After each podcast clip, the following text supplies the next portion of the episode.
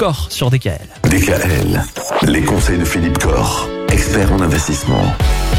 On continue à parler d'assurance vie avec vous, Philippe. On en a déjà parlé depuis quelques jours. Vous pouvez retrouver l'ensemble des chroniques d'ailleurs sur le site de la radio. N'hésitez pas à aller les réécouter. Vous comprendrez que finalement, même si l'assurance vie s'appelle assurance vie, eh bien, l'argent reste disponible. On peut s'en servir durant sa vie. En revanche, on peut tout à fait aussi imaginer d'en faire bénéficier un enfant. Pourquoi pas En cas de décès, un enfant, un petit enfant, peu importe. En tout cas, il est particulièrement important de bien rédiger cette clause du bénéficiaire au moment de la souscription du contrat. Par la suite. Mais c'est vrai que la clause bénéficiaire en cas de décès, c'est un point essentiel de la souscription d'un contrat d'assurance vie. Et là, dans la majorité des cas, ben, lorsque nous étudions nous des contrats qui nous sont présentés, ben, nous nous apercevons que la rédaction de la clause bénéficiaire n'a pas été euh, réfléchie et que c'est le plus souvent la clause standard qui est retenue, c'est-à-dire à savoir mon conjoint, à défaut mes enfants, etc. Misérité.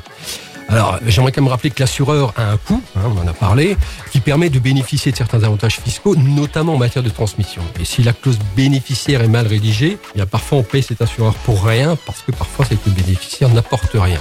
La clause bénéficiaire, il faut la rédiger après s'être posé une question essentielle. Et si je décède, qui dois-je protéger financièrement? Mon conjoint, mes enfants, mes petits-enfants, un ou plusieurs tiers? Alors s'il y a plusieurs bénéficiaires, dans quelle proportion?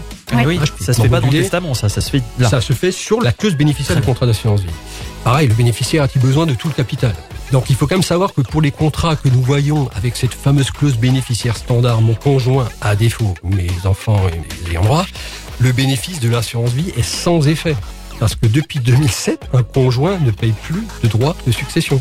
Donc si je fais un contrat d'assurance vie, je paye un assureur pour décider que c'est mon conjoint qui récupère les sommes en cas de décès, quelque part, je me serais privé de cet avantage euh, en matière de transmission, c'est plutôt un peu dommage.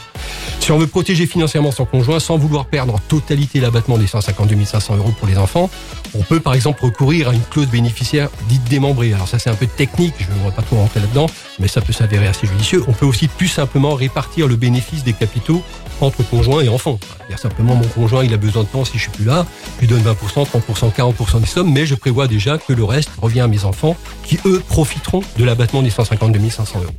Dans tous les cas, la rédaction de la clause bénéficiaire doit être précise pour ne laisser aucun doute à l'assureur sur la destination des sommes voulues par l'assuré. Il faut également être précis sur la répartition du capital en cas de pluralité de bénéficiaires.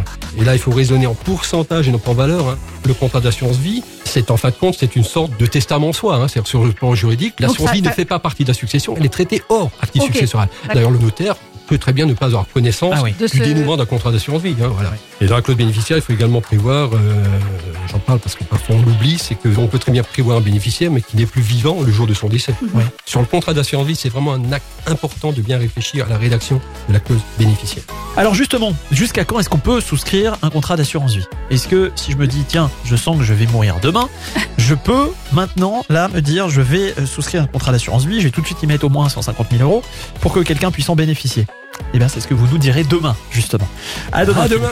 Retrouvez l'ensemble des conseils de DKL sur notre site internet et l'ensemble des plateformes de podcast.